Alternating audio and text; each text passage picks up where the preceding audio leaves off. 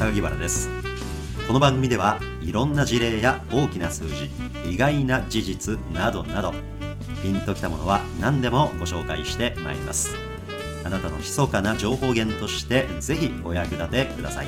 それでは始めます。この番組はデータサイエンティスト株式会社の提供でお送りします。えーソロエコノミーの襲来という本を出された著者の荒川和久さんという方がね面白いブログを書いてらっしゃるんですよ、はい。どういう内容かと言いましたらね少子化はねお母さんが産む子供の数が減ったからではないって言うんですよ。どういうことなんですか？例えばね、はい。今国とか自治体が打ち出している待機児童の解消とかっていろんな政策あるでしょ。あとフレックスの弾力化とかね、うんテレワークを推進して働き方改革やとか、まあ、これ少子化に効き目があるとか言うて、まあ、打ち出されたりもしてるんですよ、あとはい。幼児保育の無償化をしましょうとか言って、はい。でねこういう政策はその働くお母さんを支援するものがまあ多いわけですよね、はいうん。でこれ自体は大事なことなんだけれどもそれって本当の意味の少子化対策じゃないよねとうん。いうのがこの人の指摘なんですよ、はい。それって少子化対策じゃなくって子育て対策じゃないと、うん。もうすでに子供を産んじゃった人が、はい。この子供をどうやって育てようという時に、はいやまあ働き方改革で早めに家帰ってあげましょうとかね、はい。待機児童を解消するためにちょっと保育園の枠増やしましょうかとかそれって子供がいる人用の話でしょと、いない方がね産む気になるとか、はい。要はそれそのものに対する対策はいつになったら出てくるんだよ、うんうんそれおっしゃる通りでしょ。そうですね。こういうことってよくあるじゃないですか。ありますね。企業でもある問題がボーンと出た時にね、はい。ちょっと遠いところ狙っちゃうんですよ解決策としてね、だけどよく考えたらねそれそのものをガツンと狙うような対策ははい。打ち出せてないなみたいなことありません、うん。いやそういうことあるんですね。まあ人は誰しも。でねこの方の指摘はそういう点で面白いんです、はい。現在ねこの方のブログによると2017年時点の特殊出生率まあ1人当たりの女性が産む子供の数がね、はい。1.43人らしいんですよ、はい。で人口を維持する水準っていうのはね2.07人とされてるんですよ、はい。ですから2.07人に投稿を読んでないわけですね。現在はこの1.43人しか産んでないとはい。いうこと自体をどうすんねんということですね、うん。でねこの出生率の計算にはですね未婚の女性も分母に含まれてるんですって、はい。つまり未婚率が増えれば増えるほど結婚してませんよっていう女性が増えれば増えるほど、はい。当然分母の数が膨らんじゃうのでこの出生率であるはい。1.43人にしか子供を産んでませんみたいな話はその未婚女性の増加というファクターにものすごく強い影響を受けるんですよね。ってことはですね生涯未婚率、はい。結婚しませんみたいな人自体がはいどんだけ増えちゃったんだろうっていう数字を見なければならない、うん。そうしますとね1970年代の時点ではその女性の生涯未婚率ってねなんと5%しかなかったんですよ。で現在はその数字がさらに10%上がってる水準らしいんですよね。さらに10%はい、約15%ぐらい、まあ、生涯未婚なんですよね、はい。ですのでこの数字が最もうん。先ほど申し上げた1.43人という数字にはい。効き目が強いフはい。ァクターなんだそうです。でよく出生率の改善についてはフランスを見習えっていう話よく聞くでしょそうですね。フランスはその改善したみたいな話を聞くじゃないですか、はい。うん。ところがそのフランスでさえも今ね出生率は急下降中らしいですよ。あら。まあ、その方のブログにねそのグラフも出てるんですけど、はい。今フランスでですね1.88なんですよ。この数年ちょっと下がり始めてるんですよね。うん先ほどの2.07からはもうだいぶかけ始めてますあそうですね、ん。もうすでに人口維持できない状態に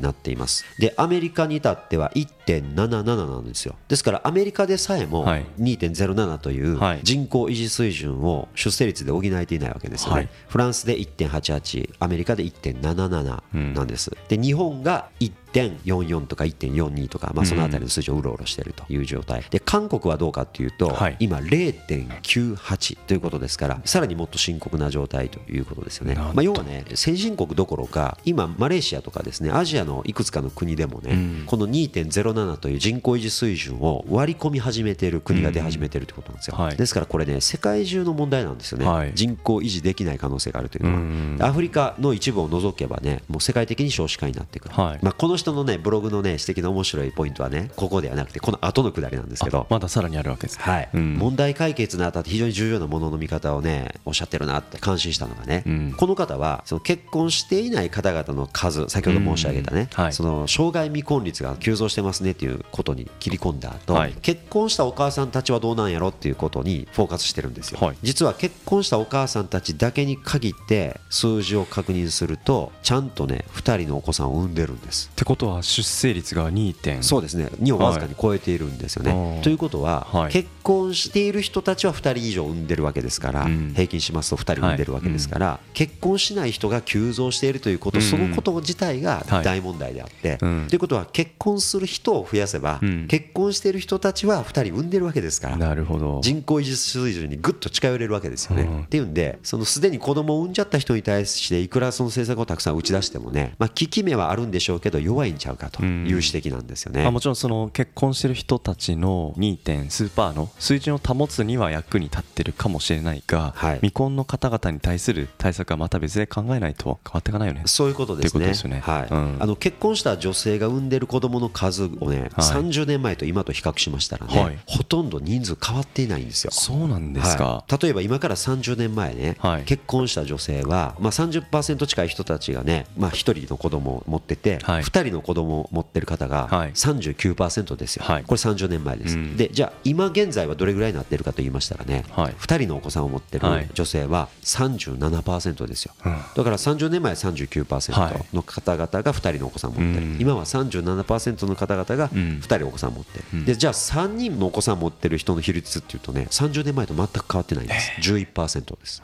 結婚してる人たちだけにフォーカスすれば、はい。子供の数変わってないんですよ。一人っ子がそんなに急増してるわけでもないわけですよね。ないですねまあいろんな施策打ってもちろん社会も変わってるわけなんで今打っている施策というのがその数字たちにインパクトを与えてないっていうのは多分違うとは思うんですけどただ結婚されてる方たちの水準っていうのは変わってないっていうことは事実としてありますよね。そうなんですよね。でじゃあその結婚してもはい。子供を作らない夫婦が多いんちゃいますかと、あー。一瞬思うでしょ、はい。でもこの比率も変わってないんですよ。なるほど。30年前はね、はい。2割のご夫婦が子供を持ってませんでした、うん。今現在は21%の方がそうなんです。なるほど。まあ、2割ですよね、はいこれも変わってないわけです。変わってないですね、はい、30年前が20%、うん今が21%ですからそんなに変わってないでしょ気になるな。というわけでね、うん。大きく変わったのは唯一。結婚しない女性が急増したと、うん。ここ。もちろん結婚してない男性も増えたのかもしれない。あまあもちろん。あの障害未婚率ですから、うん。1回も結婚しない女性が増えたと言った方がいいですね、そうですね。まあ何回も結婚する人もいるから、なんかその視点でどうなんでしょうね。フランスだったりアメリカだったりちょっと今その指標があるかわからないですけどなんか横の他の国の皆さんたちも出生率が下がっている背景にいや未婚率が上がってるんだよっていう話かもわからないその可能性があるわけですよね。うん。まあ、これね、日本だけじゃなくて、先ほど申し上げたようにね、はい。東南アジアも全部含めた、はい。アジア全体で特殊出生率を測るとね、なんと1.5を切る水準なんですよ。うん。つまり日本とあんまり変わらないということですよね。はい。うん。日本が1.44弱ぐらいですから。うん。というんでね、日本だけが少子化、少子化、日本やばいんちゃうかとか、日本そろそろ出ていかんとまずいんちゃうかとか、もう騒いでる人いるでしょ、はい。いやちょっと数字ちゃんと見てくださいよと。うん。面白い考察をされてますね。ねえ非常にこう整理されててうん。面白いブログでねちょっとご紹介させていただきました。うん。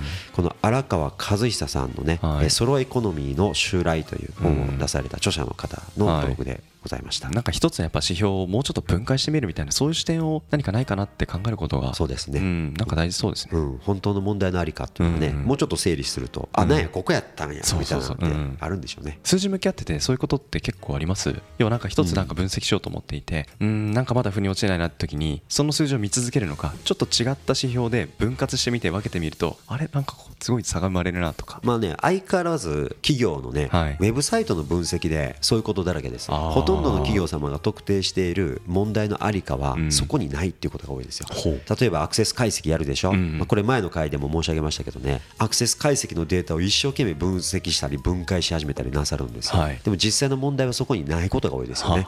なぜならアクセスしてきていない人たちが問題だからです、そうですね、まあ、ちょうどあのマーケットを海に例えますと、はい。サイトは小舟のようなもんでしょ、うん。一隻の船のようなもんですよ、はい。でこの船にね、まあ、イカタコが飛び込んできたり、サバイワシとかトビウオがバンバン飛び込んできたりすはいるはい。でそれを一生懸命分析し始めるわけですよ、うん。アクセス解析っていうのは、そういう飛び込んできたお魚だけを分析するツールですから、でも、マグロ漁船にマグロが飛び込んでないことの方が問題なんですね、マグロ漁船であれば、はい。イカタコ漁船であれば、イカタコが十分飛び込んできてないことの方が問題で、はい。その海を分析しないとね、海にじゃあどれだけのイカタコが生息しているのか、うん。そのうちの何パーセントを船の上に引き上げることができているのか、うん。まあ、この関係を知らないことにはね、うん。偶然飛び込んできたそのイワシとかサバのね平均滞在時間なんかを計測したって、これ意味ないですよね。なるほどな、まあ、自分の船にイカタコが例えば100匹飛び込んできましたと。でその100匹が200匹300匹増えることももちろん一喜一憂はするじゃないですか。だけど世の中のこの海にどれだけ最大そのイカタコたちがいるのかに対して我々今どれぐらい攻められてるのかっていうことを知るってことの方がどこまで目指すべきかっていうことの指標になりますよね。そうですね、うん。先ほどの少子化のお話とちょっと似た面は、うん。その最大ファクターがどこにあるかっていうことがはい大事だということですよね、うん。つまり要因っていっぱいあるじゃないですか。ですね。いっぱいある中のちっちゃいとこばっかり深掘って時間かけるのってちょっともったいないんですよね、うん。で最大ファクターをまず見つけ出すというプロセスが非常に大事だということです、うん。なので、まあ、イカタコ漁船に例えて言うと、はい。そもそもここに船来たけど、はい。ここにイカタコいるのかな500 キロぐらい離れたところの方がイカタコ漁場としては恵まれてる可能性あるわけでしょ、そうですね。ちょっとやるべきことはたまたま飛び込んできた魚分析することではないですよね、とっとと船移動させて、うん。そのイカタコ漁場に移動する方が優先事項でしょ、うん。だから甲板の上分析よりも船を移動させて、は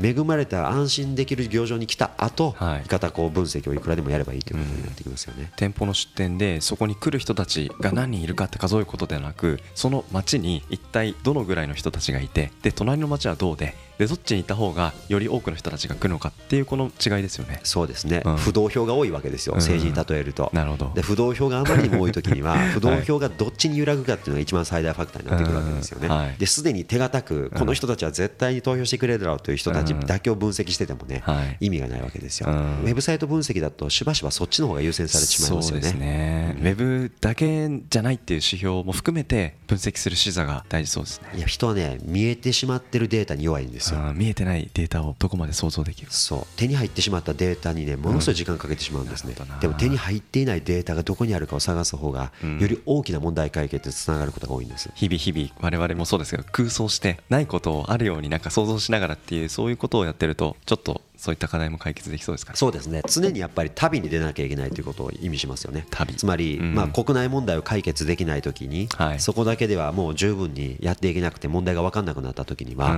ん。旅に出てみたら、はい。びっくりするような大きな大陸があって、はなんやそこに全部あったん。や水も資源もみたいなことってビジネスでは往々にしてありますよそうでしょうね。あと得意分野がはい。自分たちの今のプロダクトではなく別のプロダクトに応用した方がより収益が上がりやすいっていうケースもあるかと思うんですよそうですね。だからまあ自分たちのコア技術がうん。今の世の中に転用するとすればね、はい。まあ、未来があるのはどれなのかっていう分析は今企業でも行われてますけどね、まあ、これは常に経営企画部門のごく数名の方々が手の空いた時にやるべき仕事というよりはね、まあ願わくば常に誰かが目を光らせているべきことなんでしょうけどね、うん。なかなか難しいですよこれ、うん。やることも難しい。うん、そこのね優先順位がまたちょっと変わっていくような社会になったらまた面白いかもしれない。そうですね、だそういうお手伝いをする仕事ってやりがいありますよね、我々が今取り組んでいるような、うん。こういうデータ分析のお仕事っていうのは、まあ、常にそういう面があるじゃないですか、いつもそのクライアント企業様がその持ってらっしゃるデータ以外のところを探す、そうですね。他を深掘ってみるっていうことですよね、うん。うん。まだ行ったことのない海も全部一通り探してみますよみたいなことをお手伝いできるっていうのはね、うん。私はめちゃくちゃやりがいあるなと思ってるんですよ。そうで。すね。それによって新しいパッションを芽生えることによって新しいチャレンジがねその会社に起きていくっていう。そう。あそんなとこ体力あるんやったらぜひやりたいですってなること多いですからね。あれ自分たち同じ場所にいたのになんかちょっと見る方向変えたらえこんなに花畑が広がってたのっていう。しかも自分たちの得意分野を生かしてまんまいけるやんみたいなことって多いでしょ、多いです。うんだからねリサーチ大事だなと思いますよ。うん。無駄じゃない。絶対無駄じゃないですよ、うん。やっぱそういう発想の幅をね柔軟に持って日々日々データと向き合ったり空想したりなんかこれの行き来が大事そうですね。そうですね。この番組はデータサイエンティスト株式会社の提供でお送りしました。